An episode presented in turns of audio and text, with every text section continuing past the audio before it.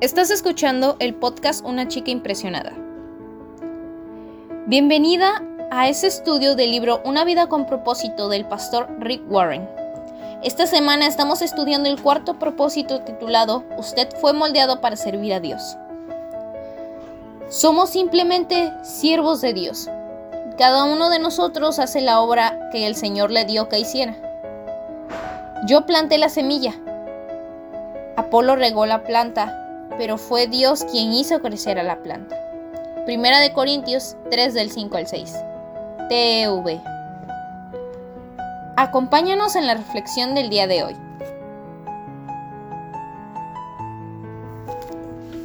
Entendiendo su molde. Solo tú puedes ser tú.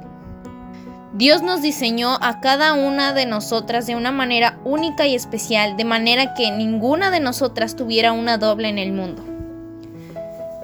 Nadie tiene las mismas mezclas de emociones, sentimientos y gustos que te hacen única.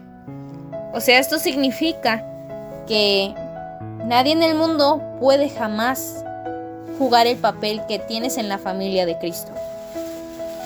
La Biblia dice que hay diferentes clases de dones espirituales, diferentes maneras de servir y diferentes habilidades para hacer un servicio. En el episodio anterior vimos los dos primeros de estos factores. Ahora veremos el resto de tu molde para servir a Dios. Primer molde. Aplicando tus óptimas habilidades. Las habilidades que tienes son talentos naturales con los que naciste. Algunos tienen una habilidad cuando hablan, otras personas habilidades atléticas naturales, entre muchas otras más.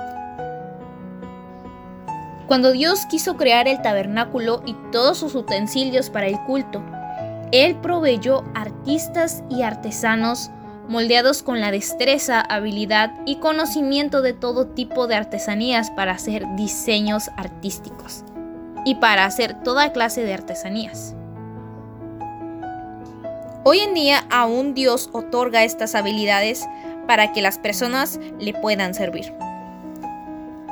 Debe quedarnos claro que todas nuestras habilidades vienen de Dios. Ojo, aún las habilidades que son para pecar son dadas por Dios, solo que no les dan un buen uso.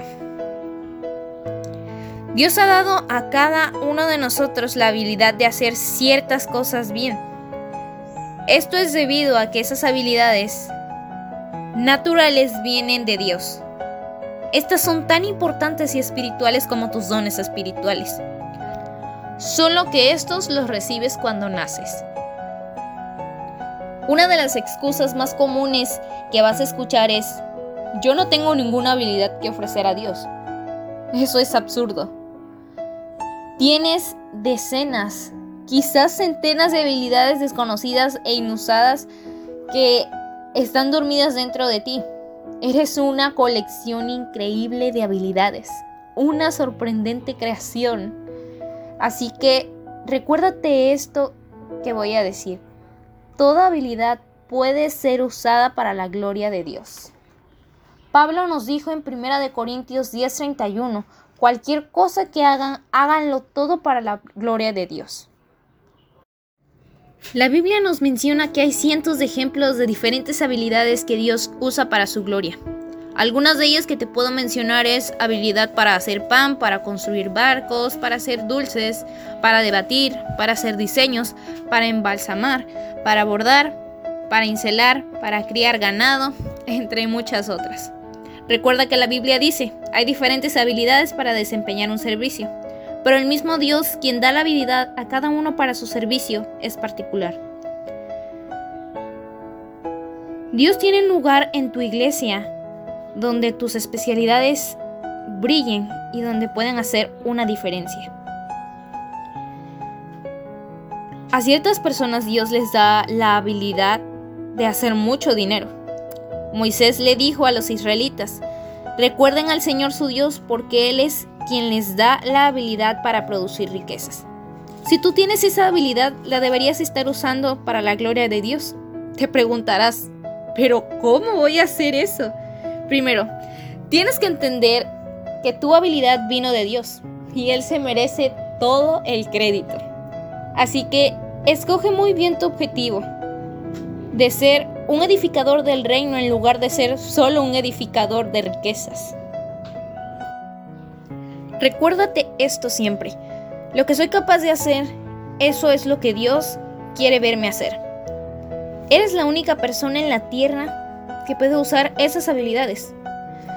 No hay nadie más que pueda jugar tu papel porque no hay nadie más que tenga tu molde. Tu molde es único, es el que Dios te ha dado. La Biblia dice que Dios te equipa con todo lo que necesitas para hacer su voluntad.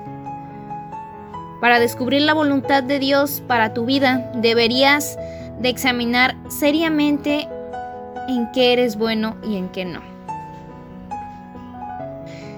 Si Dios no te ha dado la habilidad de poder cantar, Él no espera que seas un cantante de ópera. Por otra parte, las habilidades que sí tienes son una buena indicación de lo que Dios quiere hacer con tu vida. Si eres buena diseñando, dibujando o organizando, es seguro de asumir que de alguna manera el plan de Dios para tu vida incluye esa habilidad. Tus habilidades no te fueron dadas solo para ganarte la vida. Dios te las dio para tu ministerio. Pedro dijo, Dios ha dado a cada uno de ustedes habilidades especiales. Asegúrense de usarlas para ayudarse a unos a otros, así pasando a otros los muchos tipos de bendiciones que provienen de Dios. Cualquier cosa que hagas bien, deberías de estar haciéndola para la iglesia. El segundo molde es usando tu manera de ser. Tenemos que decir esto. Es obvio que a Dios le gusta mucho la variedad. Mira a tu alrededor. Él creó a cada uno de nosotros con una combinación única de atributos de personalidad. Dios hizo personas extrovertidas e introvertidas. Él hizo personas que le gustan mucho la ruina y otras que les gusta mucho de la variedad. Algunas personas trabajan mejor cuando se les da una tarea individual, mientras que otras trabajan mejor en equipo. La Biblia dice que Dios trabaja por medio de diferentes personas en diferentes maneras, pero es el mismo Dios el que lleva a cabo su propósito a través de todas ellas. La Biblia nos da la prueba en abundancia de que Dios usa todo tipo de personalidades. Pedro era sanguíneo, Pablo era colérico, Jeremías era melancólico. Cuando ves la diferencia de personalidades entre los doce discípulos, es fácil ver por qué algunas veces tenían conflictos entre ellos. Necesitamos toda clase de personalidades para mantener a la iglesia en equilibrio. El mundo sería muy aburrido si todos fuésemos solamente vainilla. Dichosamente las personas vienen en muchísimos sabores. Tu personalidad afectará cómo y dónde usarás tus dones espirituales y tus habilidades. Y el tercer y último molde es empleando tus experiencias.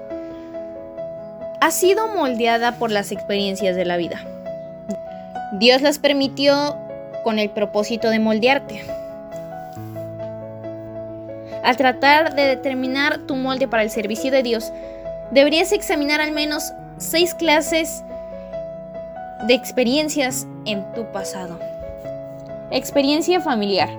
¿Qué aprendiste a medida de que crecías en tu familia? Experiencias educacionales.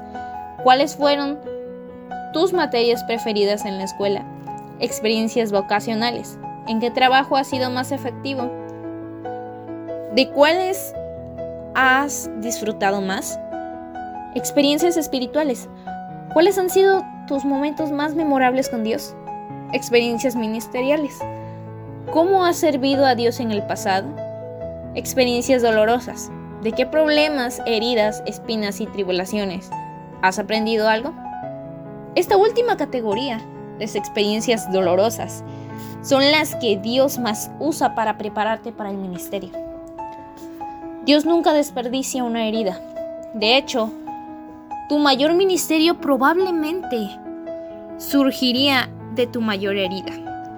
¿Quién podría ministrar mejor a los padres de un hijo discapacitado que otra pareja que tiene un hijo con la misma aflicción? Dios permite intencionalmente que pases por experiencias dolorosas para equiparte para tu ministerio a otros. La Biblia dice que Él nos consuela en todas nuestras tribulaciones para que podamos consolar a otros. Si realmente quieres y deseas de todo corazón ser usada por Dios, tienes que entender esta verdad. Las mismas experiencias que más has resentido o que más te han hecho sentir remordimiento. Esas que has querido esconder y olvidar son las experiencias que Dios usa para que puedas ayudar a otros. Si Pablo hubiera mantenido un secreto de su experiencia de duda y de depresión, millones de personas jamás se hubieran beneficiado de ello. Solo las experiencias compartidas pueden ayudar a otros. Aldous Huxley dijo, la experiencia no es lo que te pasa a ti, es lo que haces con lo que te pasa a ti. ¿Qué vas a hacer con lo que te ha pasado? No desperdicies tu dolor, úsalo para ayudar a otros. Gracias por acompañarnos el día de hoy en este estudio. Esperamos nos acompañes el día de mañana para continuar con este estudio.